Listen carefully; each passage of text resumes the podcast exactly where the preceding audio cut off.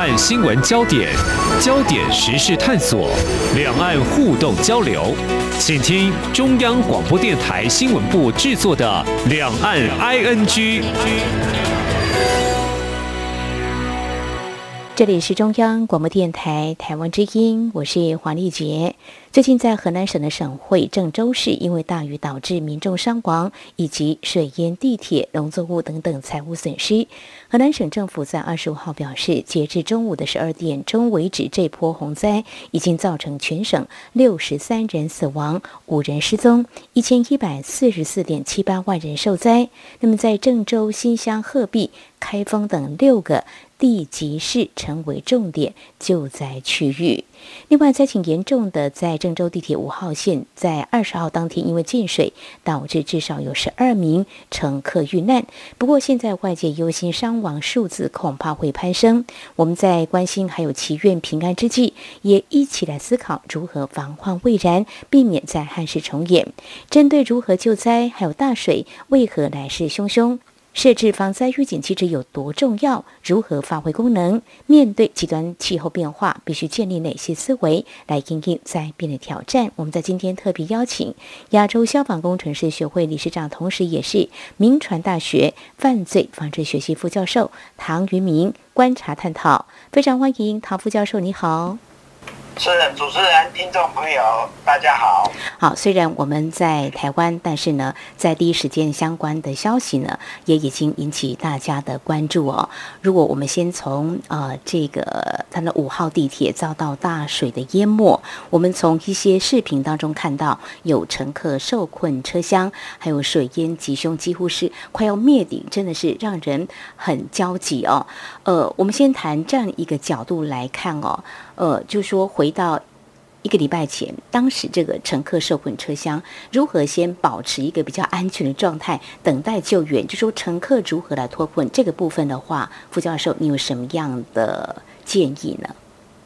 对，这个看到那种场景哈，我们都替那些乘客啊，这个非常这个着急哈。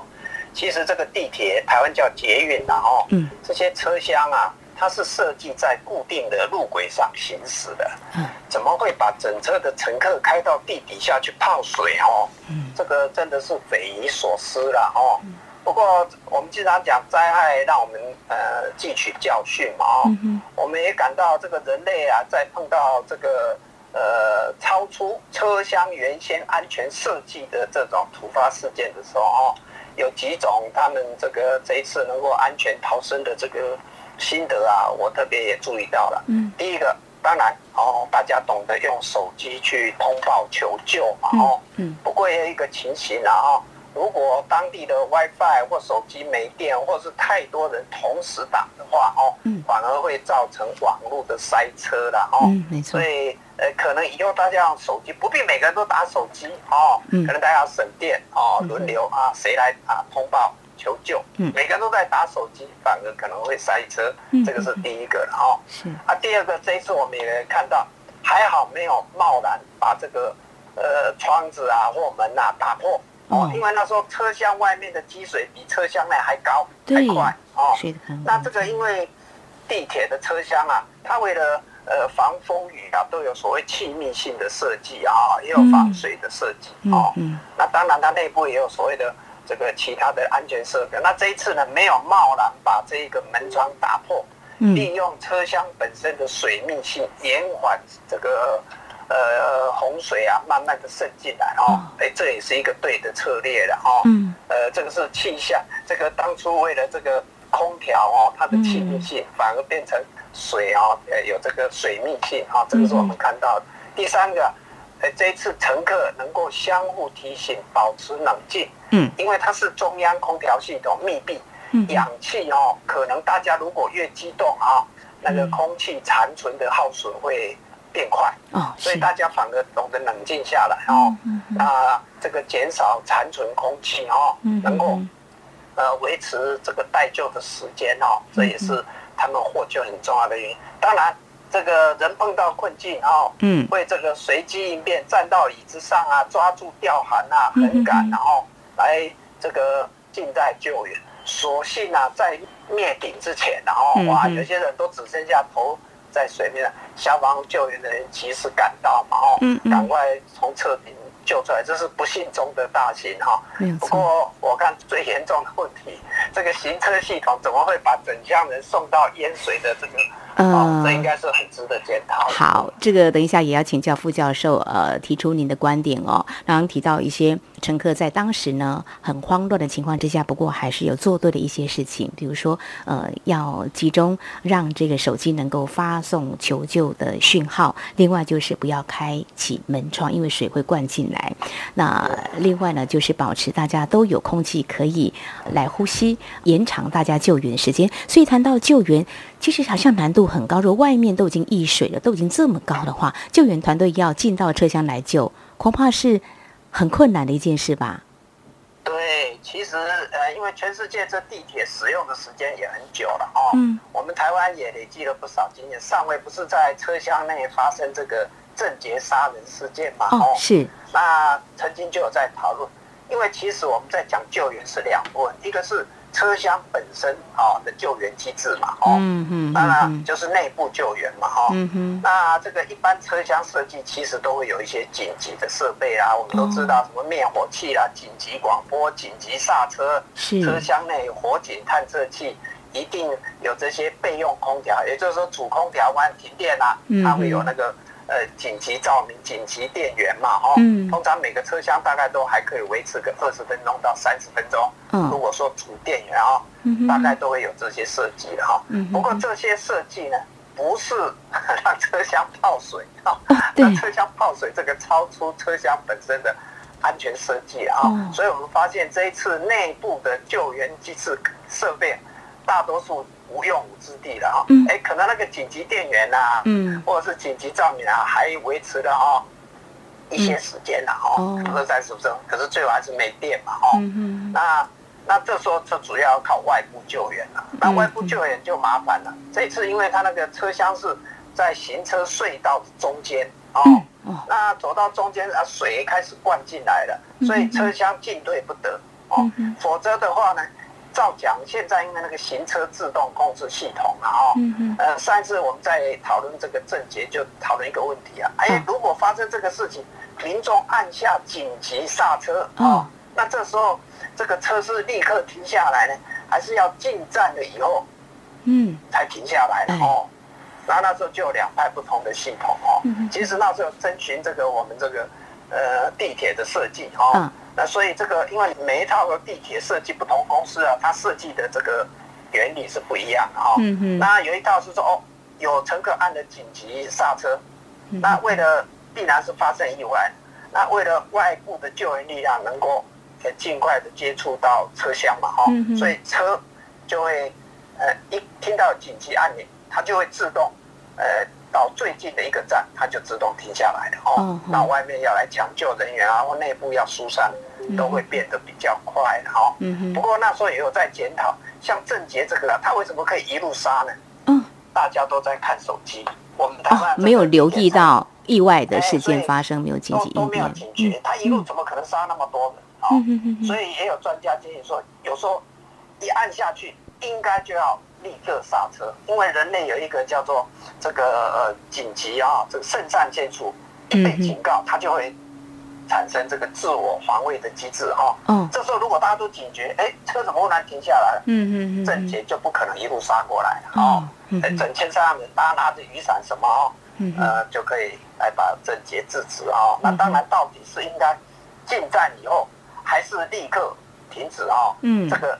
在系统设计的时候，哈，其实就要考虑。不过从外部救援来讲，这次因为是在隧道中间，嗯，所以消防员即便要接近车厢啊，他要涉水，而不是只有人呐，他那个救生艇啊、破坏器材这些装备啊，都要涉水前来。没错。而那个隧道中间离最近的站又有一定的距离，所以这个就拖延了救援的时间了，哈。所幸还好，车厢内的乘客啊，能够冷静的等待救援，没有恐慌了哈。嗯。所以刚好面临之前，外部的救援力量及时赶到了哦，才能够减少伤亡。哇，真的是万火急哦，千钧一发之际哦，也算是啊，有一些人是脱困的哦。好，我们要避免这种意外发生，真的很多状况是很难去想象的哦。我们现在时间也是往前推嘛哦。如果说这地铁如果提前封闭停驶，就是有个预警啦，应该就会避免呃刚刚所提到的怎么样乘客要自保了哦。那救援方式可能遇到一些挑战，所以我们整体事件目前看来哦，就副教授您个人的一些观察哦，在预判还有启动预警系统，是不是有些问题可能要去正视的呢？对，这个其实这一次会让地铁困到这一个隧道哦，这个水中间哦，这个。呃，其实是 呃匪夷所思了哈。嗯。呃，按照目前已经公开的资料，我们看到，其实河南的气象单位哦，已经连续发出好多次的暴雨红色警戒嘛，哈。嗯。如果这一次预警系统哦，这个发布这个暴雨的红色警戒，然后相关的行政部门啊，地铁公司的控制中心啊，呃，就按照原先的这个呃。应急预案吧，我们台湾叫应变计划了哈，大陆叫做应急预案哦，采取必要的配套措施，呃，可能淹水的地段哦，那地铁就应该要停驶了哈。嗯嗯。那当然大家都比较注意了啊，我们台湾也很有经验嘛，雨量超过三百毫米哦，达到停班停课；那风力超过十级，达到停班停课啊，我们这个行政单位哦就会。配合这个气象单位所发布的这个数据啊，采取必要的这个防灾措施嘛。嗯，那这一次很奇怪哦，怎么会让整列车厢进到这个淹水的这个行车隧道？哦，真的是匪夷所思啦。嗯，不过很明显的，显然是啊，这个行车控制啊，跟这个预警的这一个呃应急的横向连接啊，这个功能失灵了。哦，真的是。机概整合了哈，其实我有观察到的哈，这次河南气象单位哦，已经多次发布这个暴雨红色警戒了哈。那为什么这个地铁单位啊或行政部门啊没有做出相应的措施？这个当然后续还要去了解了。嗯，那事实上我有注意到哦，因为这个习大大上来以后哦，大陆其实啊会发生。这个很多这个洪水啊啊天灾哈，他为了因应啊，所谓叫多灾型或叫全灾型的突发事件哈。大前年哦，二零一八年，他仿照美国这个国土安全部啊，也成立了叫应急管理部。哦，把公安部里面的这个消防部队啊，森林的消防局啊，这个矿产啊，哦，生产安全单位啊，还有国家地震局啊，这个跟这个。天然灾害特别相关的哈，容易造成重大这个呃人命伤亡的这些单位啊，整合叫应急管理部，来针对这种叫全灾型的突发事件然后灾害来应变。嗯，然后我还特别注意到上个月的二十三号，他们应急管理部还召开了叫第一次全国自然灾害综合风险这个普查的工作会议哦，表示很重视啊。嗯，对。呃，其实呃，就像我们九二一之后，我们国内就开始调查我们台湾地区的灾害潜势嘛，哦，哪些地方会淹水，哪些地方可能会发生地震的频率比较高哦，各地方都要制定灾害防救计划哈。我想他们应急管理部成立啊，也开始在做这些，可惜啊，这个调查工作可能还没有完成，郑州啊，意外就来袭，嗯，哦，所以光是气象单位的预警，嗯。地方的应变机制有没有跟上？哦，地方政府啊，呃，对这个呃预警啊，有没有危机意识，做出适当的决策？这个。真的需要亟待其整合了。是，刚刚副教授所提到的啊，这个气象局已经发出了预警了，就是说有暴雨，而且看到一些资料显示，就是说连续下了三天，第三天就发生这个啊地铁淹水的不幸的这个事件哦。另外就是横向的联系，比如说气象局已经发布了这样的暴雨的一个警戒通知，那在地铁方面是不是也同时？会因应的来启动，是不是有失灵的情况？当然，这是中国大陆未来我们可以关注是不是会进一步来检讨或所谓的究责的哦。好，这是呢我们在节目的前半阶段呢，针对呃在日前就是中国大陆河南郑州的大水哦，事实上在当地台湾有台商投资，我们也很关注在当地的情况哦。当然民众的一些财产损失，另外还有造成可能人员失踪还有伤亡这些数字，我们看来都是很难过的。我们希望还是一切平安，但是呢，目前问题遇到了，就是要往前来前瞻未来应该怎么样来做哦。稍后节目后半阶段呢，我们再继续请铭传大学副教授唐玉明从几个啊、相类似的一个事件，怎么样做应变处理，有什么样的预警机制来做一些检视跟检讨，也来前瞻面对极端气候对人类灾变的挑战，我们应该改变哪些思维，又有哪些应变作为？我们节目稍回来。今天的新闻就是明天的历史，探索两岸间的焦点时事，尽在《两岸 ING》节目。这里是中央广播电台，听众朋友继续收听的节目是《两岸居》。我们在今天节目当中访问的是铭传大学犯罪防治学系的副教授唐于明，唐副教授同时也是我们亚洲消防工程师学会的理事长。那么在有关这个安全管理方面是非常有专业的经验。接下来我们要谈的是怎么样不让灾害发生。当然，现在包括我自己也很好奇，外界也在看。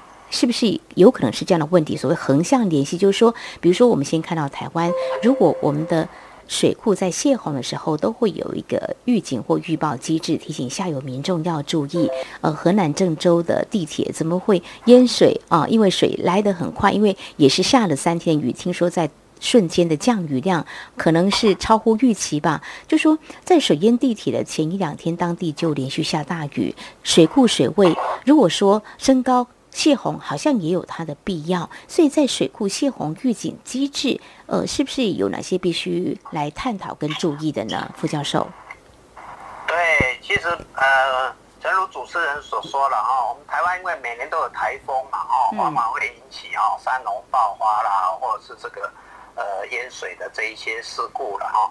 大陆一样啊，每年都会有大小不一的水患嘛，哈，嗯，因为水利单位它在管理水坝、水库啊或河川流域的行水，它都有经过事先的工程设计啊或水利计算的，嗯，那应变的机制啊，其实都有早有建立。嗯，现在问题是啊，呃，这个经济成长，大量人口会涌入都市啊，嗯，那大陆呃。近一二十年，那当然，郑州市现在人口已经超过一千万了。哇，它是河南的省会，哈、嗯，发展非常迅速，不可讳言。很多河川的行水区啊，可能都遭民众的这个占用。哦，那这个水利单位跟地方的行政单位啊，其实过去啊，我们台也一样，因为它那个呃水库泄洪预警啊。嗯啊，因为民众为了在都市讨生活嘛，过去可能也常常预警啊，民众都不在意。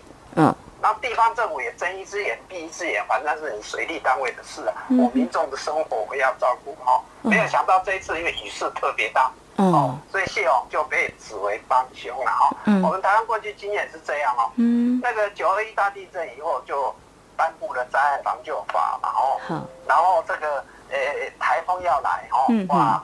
那气象局一发布哦，有台风来，那哪些地方是那个雨量可能会到达什么程度？哪些地方会淹水？哪些山区可能会土石流？没错，会变成孤岛地区啊。嗯，所以就要我们地区的消防单位啊，或派出所啊，这个远警啊，责任区的消防员要去疏散我们民众啊。嗯嗯嗯。通常民众不但不离开啊。反而跑去守他山上的果园啊，守他那个行水区种的这个农作物啊，真是太危险。为什么呢？因为地方政府会针对天然灾害造成的损失啊，会补助。哎，他如果不趁着台风天啊去守果园的公寮，不趁着这个淹水的时候，赶快去拍几张照片，他的菜园呐，他的这个被水淹呐，他没有办法申请。哦，这太危险了，会因小失大。可是他的想法可能当时并不是这样。对，我今年就等这个台风来啊，因为我花五万块种这个玉米，我先水一下我可以报十万块的补助啊，啊，哪有什么比这个好赚？这个叫做防灾政策啊，矛盾冲突了。地方的远景说啊，那怎么办？我劝他，他也不走啊。哇，地方大家都很说啊，没办法强制。切结书，嗯嗯，你写切结书表示我有来劝你，你不走自己负责风险自负，所以搞成这样。嗯。是呢。水库的泄洪，我敢讲，这个同文同种嘛，大陆的水库单位，它水道它不泄洪，水库安全会有问题。没错啊，水库一旦溃堤的话，那死伤更惨重。是是是。所以所以啊，过去反正你你经常在泄洪哈，那那民众说叫啊，你泄洪，那我就离开一下嘛。嗯。啊啊啊啊！等到你泄完我再回来嘛。嗯。没有想到这一次雨势特大，你也离不开，我也回不去啊，结果就造成很大的这个。后果了，台湾当然也经过这个阶段，没错，特别是八八水灾之后，是那这个不能够你远景只签这个，然后地方政府也知道了，如果叫你离开，你还去，这个补助就没有了。嗯嗯，是。所以这个政策啊，我在想大陆可能存在这个问题啊。好，现在大陆才开始要调查各地的这些啊。那台湾大概我们是一二十年前九二一开始就做这些灾害前是没有错。我们有一些经验是可以做一些参考的哦。像刚才副教授所提到的九二一大地震，还有台湾在二零零九年发生因为莫拉克台风来袭的八八水灾，大家可能还会有印象，土石流淹没村落，屏东一个小林村是惨遭灭村，当时大概有六百八十一人死亡，十八人失踪。土石流刚刚提到，就是说它有一个预警机制，但是在落实的时候就出现了一些问题。但是政府还是要啊、呃、有一个展现公权力，因为毕竟为了大家生命财产安全嘛，哦，呃，在。八八水灾那次的抢救的救灾的经验，呃，是不是有一些其实也提供我们一些参考？我们这么说，是说，其实我们在看到啊，呃，烟花台风这次呢没有侵袭台湾，不过也到了大陆的江苏啦、啊、上海、浦东这一带，对长三角地区也造成一些威胁，是不是有些经验？我们只是提醒啦，我们希望啊、一切是安全的。这个部分，副教授，您有什么样的建议或看法？其实八八水灾也是对我们当年九二之后的制定的叫灾害防救法嘛，哈，所建立的这个防救机制做了一次体检，哈，那因为大陆是大前年才成立应急管理部嘛，哈，那我们上一次八八水灾其实就发现我刚刚讲的那个问题了，哈，上有政策下有对策嘛，气象预警呢，那地方政府的政策刚好跟中央的防灾政策有矛盾嘛，哈。消防局啊，只有劝导权，也没有强制力嘛。哦，我劝你不走，嗯，那我切结束签一签就好了。哈，呃，呃，就做表面工作，没有落实。八八水灾之后啊，马英九总统啊，就采取了几个断然措施。第一个叫做预置兵力，啊，就是要这个呃部队啊，啊，配合各地的这一个呃应变中心，啊，要把预置兵力做好。预置兵力为什么要预置兵力呢？因为地方的这一些呃义警啊、民防啊这些志工啊，都是地方上的人，他跟地方上的这些爷爷奶奶、叔叔伯伯太熟了，劝不走，有人去包围。阿兵哥一去，一声令下，彼此都不认识，救人为先呐，就把他用抬的。所以预置兵力还要事先规划好收容所。嗯啊，因为以前都要劝啊，你到。那个比较安全的，你亲戚家朋友去住两天嘛，哦，他没有亲戚朋友，他就故意耍赖很。所以台湾呢这几年有很多防灾公园呐、啊，我们很多庙宇学校都有规划收容所。收容所。只要气象一宣布好，我们预置兵力进驻啊，这些可能变成土石流孤岛地区的这一些啊，以往劝不走的哈。那呃这个。呃，地区派出所原警也不敢给他只签切结书，因为切结书无效，还要追究这个失职原警哈。哇，这个没有落实驱离的哈，因为人命关天嘛哈。几年做的就比较有效果了。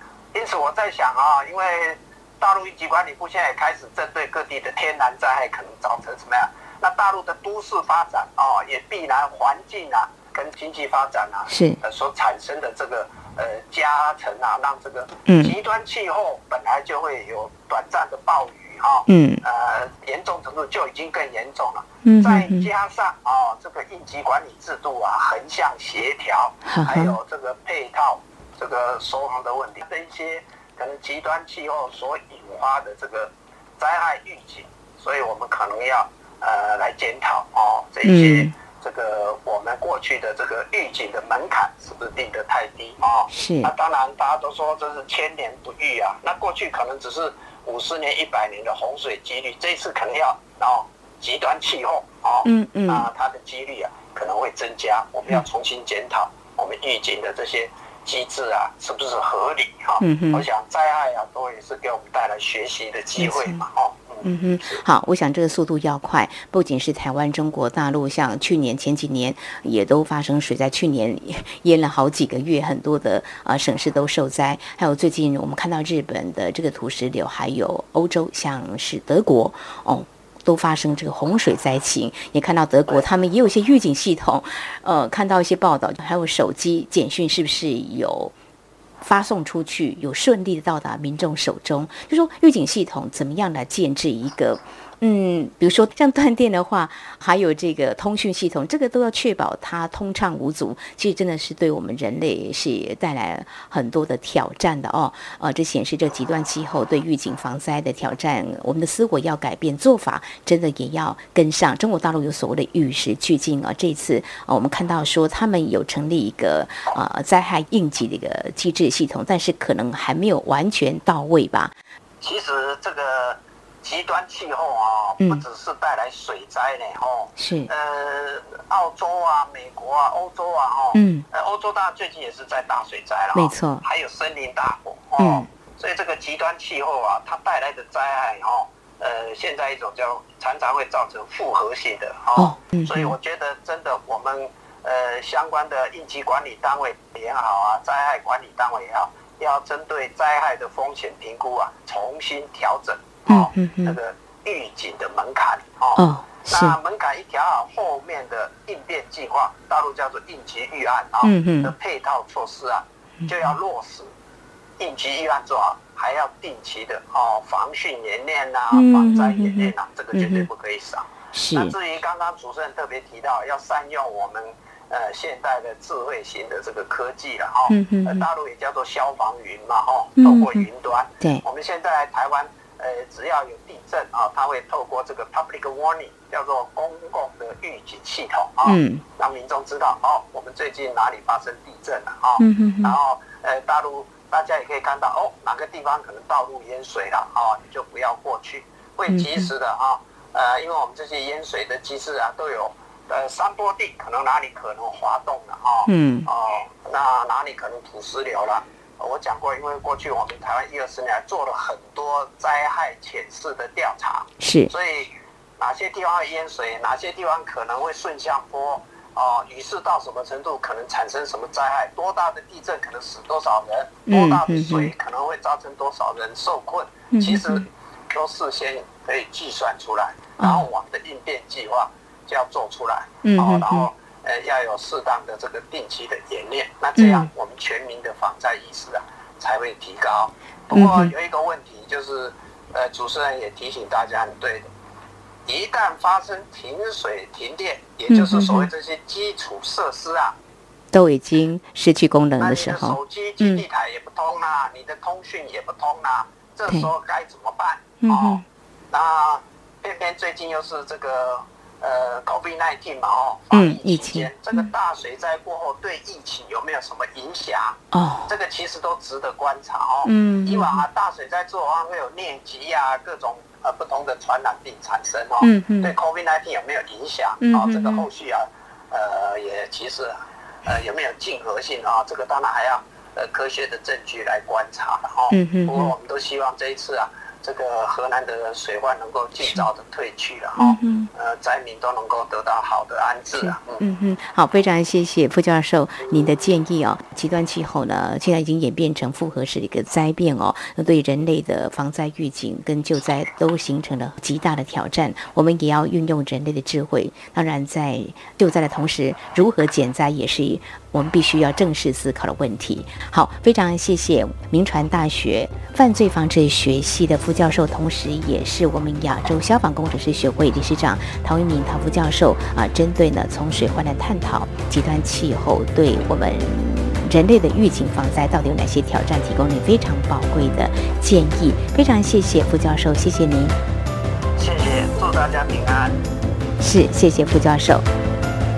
好，以上就是今天两岸局节目，非常感谢听众朋友您的收听，华丽姐祝福您，我们下次同时间空中再会。